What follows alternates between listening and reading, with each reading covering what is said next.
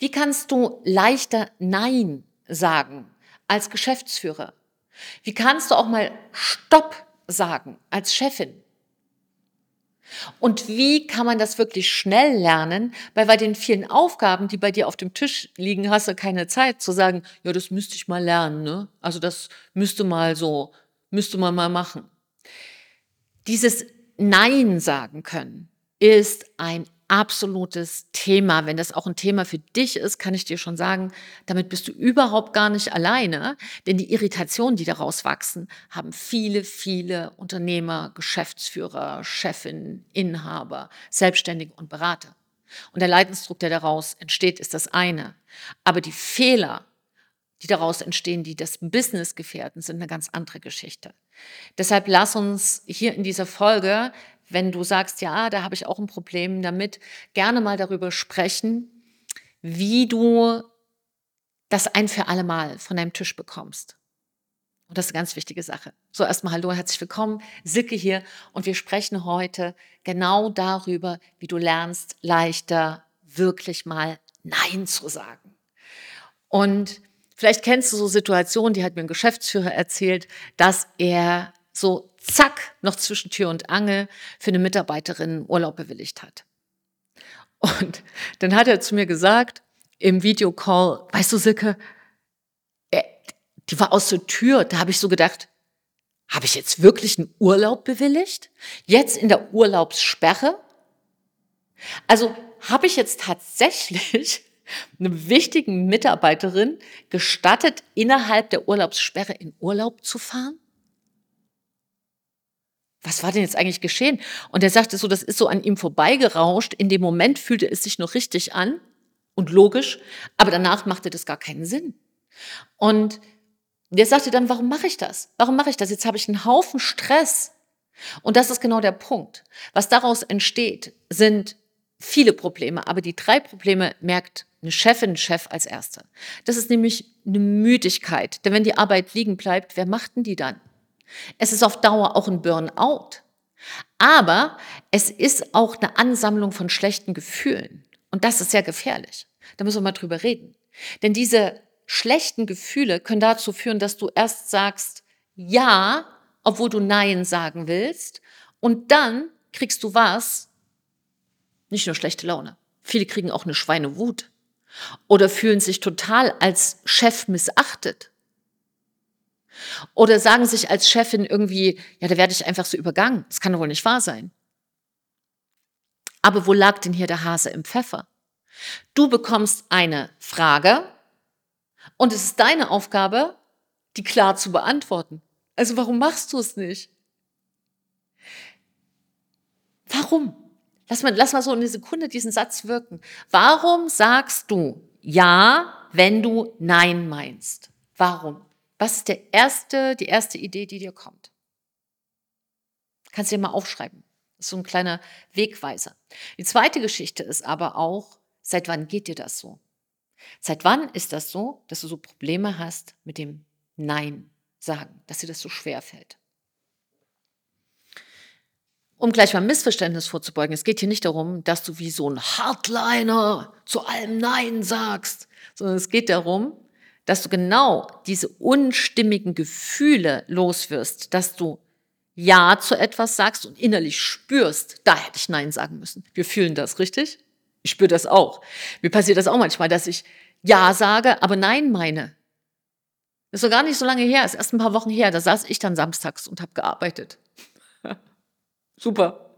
So, und das sind Sachen, das ist so wie beim Zahnarzt, der sich selber nicht den Backenzahn hinten bohren kann. Das ist ganz, ganz viel Achtsamkeit, die man da braucht. Das Problem ist, die hat man nun gerade im Alltag nicht, weil man so viel durchzieht. Also, was kann man da machen? Was ich sehe in der Zusammenarbeit mit meinen Kunden, ist, dass von allen Methoden, die sich in unsere Charisma-Methode integrieren und die wir selbst entwickelt haben, eine Sache von dreien als besonders wirksam erwiesen hat. Und die eine Sache will ich mal mit dir besprechen, weil das ist, eine, ist wirklich eine super Sache. Warum wir nicht Nein sagen können, hat ja viele Ursachen. Die liegen in der Vergangenheit. Das kann auch mal eine traumatische Geschichte in der Kindheit sein. Das kann sein, dass dir immer gesagt wurde in der Kindheit, nein, das ist nicht so, wie du das denkst. Und dann werden wir halt unsicher in unseren Entscheidungen. Es kann aber auch sein, dir wurden viele Entscheidungen abgewöhnt, äh, ähm, abgenommen, sodass man ein bisschen verwöhnt ist. Ne? Der andere hat es halt immer entschieden. Das nennt man auch erlernte Hilflosigkeit. Es gibt so viele Ursachen. Und damit kann man sich auch Jahre und Jahrzehnte beschäftigen. Aber was ich dir sagen kann, viel wichtiger ist die eine Lösung. Und die Lösung ist, dass du das offenlegen kannst. Was ist dein Entscheidungsmuster? Was ist dein Entscheidungsraster hinter deinem Ja oder deinem Nein? Ja, das ist, was ist das Muster, nach dem du agierst? Sozusagen deine historische Vorlage. Deine historische Vorlage aus deiner persönlichen Vita, wie du zur Entscheidung kommst. Und das ist super spannend. Weil in dem Moment, wenn du diese Entscheidungsmatrix durchschaut hast, bist du nicht mehr ausgeliefert. Denn so bist du dazu verdammt, Jahre und Jahrzehnte dir ständig zu sagen, Mist, ich wollte es doch anders. Und es ist eine Sache, ob dir das ein oder zweimal im Jahr passiert. Ich glaube, das passiert jedem. Es ist eine andere Sache, ob es dir fünfmal in der Woche passiert oder täglich dreimal. Denn täglich dreimal ist 15 Mal die Woche.